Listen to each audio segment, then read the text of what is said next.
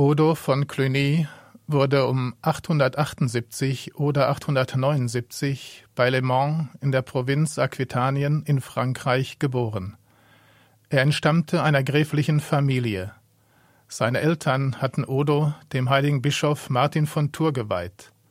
Zunächst erhielt er am Hof Wilhelms von Aquitanien eine ritterliche Erziehung. Im Alter von 19 Jahren wurde er jedoch Kanoniker am Kloster St. Martin in Tours und begann dort seine Studien. Später ging er nach Paris, kehrte nach Tours zurück und nahm dort seine Lehrtätigkeit auf.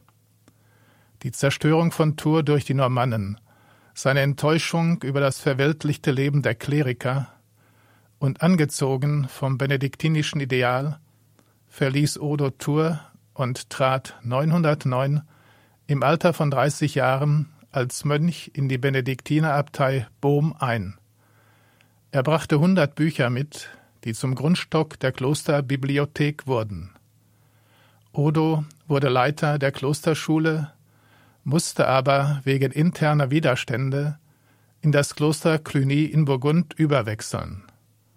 Dort wurde er vor 926 zum Priester geweiht und im Jahre 927 der zweite Abt von Cluny, für das er wohl schon 909 die Gründungsurkunde verfasst hatte. Das Kloster Cluny gehörte im Mittelalter zu den Klöstern, die am meisten Ansehen und Ruhm besaßen. Noch heute legen seine mächtigen Ruinen Zeugnis ab von einer glorreichen Vergangenheit. Odo war inspiriert von der Spiritualität, die von der Regel des heiligen Benedikt ausging, und als Abt sorgte Odo für die strenge Einhaltung der Ordensregeln führte eine straffe Zucht, Schweigegebot und strenge Askese ein. Gegen die Widerstände klösterlicher Würdenträger, jedoch mit Billigung von Adeligen und dem Heiligen Stuhl, erwirkte er 931 von Papst Johannes XI. für Cluny die Privilegien der freien Abtswahl. Es konnten Mönche anderer Klöster aufgenommen und andere Klöster konnten ganz übernommen werden. Odo entwickelte das Reformmönchstum fort und gewann damit Achtung und Freundschaft der Großen seiner Zeit. König Rudolf I. von Frankreich stellte Cluny unter seinen Schutz. Odo erhielt zahlreiche Reformaufträge und ihm wurden viele Klöster in ganz Frankreich und Italien unterstellt. Damit wuchs der Einfluss der Reformideen. Durch diese starken Impulse wurde Cluny zum Zentrum einer das gesamte Abendland erfassenden Erneuerungsbewegung, die unter dem Namen Cluniazensische Reform in die Geschichte eingegangen ist. Sie hatte auch starke Ausstrahlungen auf die Politik. Viele Päpste und Bischöfe verbreiteten den auf Ode von Cluny basierenden Reformgedanken der bis zum Investiturstreit eine bedeutende Rolle in der aufkeimenden Auseinandersetzung zwischen päpstlicher und kaiserlicher Macht spielen sollte. Abt Odo war von höchster Gelehrsamkeit. Seine Sprache war kraftvoll und anschaulich, sein Umgang mit Menschen geprägt von Freundlichkeit und Sympathie. Durch seine asketische und gütige Lebensweise wurde er zu einem großen Vorbild für viele Geistliche jener Zeit. Aber auch für die Gläubigen war er ein wahrer geistlicher Führer. Sein Ziel war die Reinheit des mönchischen Ideals, ganz besonders das Ideal der Armut.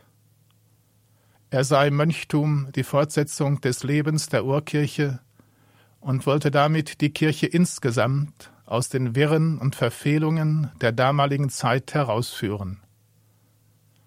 Neben den Ordenspflichten fand Odo Gefallen an der Musik. Er komponierte Choräle und machte sich einen Namen als Verfasser von musiktheoretischen Schriften. Unter anderem führte er die heute gebräuchlichen Tonbuchstaben als Namen der Töne des Notensystems ein.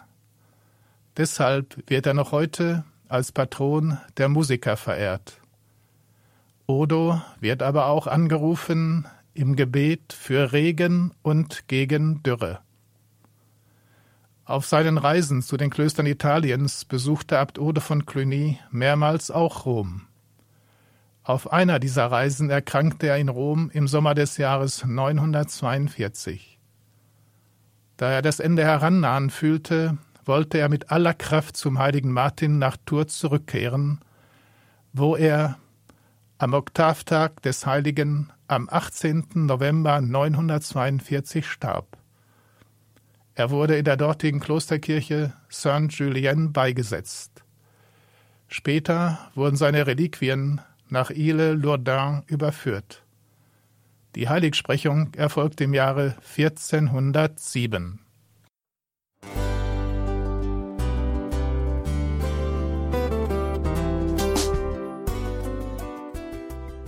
Liebe Zuhörerinnen und Zuhörer, vielen Dank, dass Sie unser CD- und Podcast-Angebot in Anspruch nehmen. Wir freuen uns, dass unsere Sendungen auf diese Weise verbreitet werden. Dieser Dienst ist für Sie kostenlos. Für uns ist er allerdings mit einem nicht unerheblichen finanziellen Aufwand verbunden. Deshalb sind wir für jede Spende dankbar. Alle Bankverbindungen unserer Spendenkontos können Sie über unsere Homepage horeb.org unter dem Menüpunkt Spenden einsehen. Dort besteht auch die Möglichkeit, online zu spenden. Natürlich nach den neuesten Sicherheitsstandards. Sie können diese Informationen auch bei unserem Hörerservice unter der Telefonnummer 08328 921 110 erfragen. Ich wiederhole die Rufnummer 08328 921 110. Vergelt's Gott für Ihre Unterstützung. Ihr Pfarrer Kocher.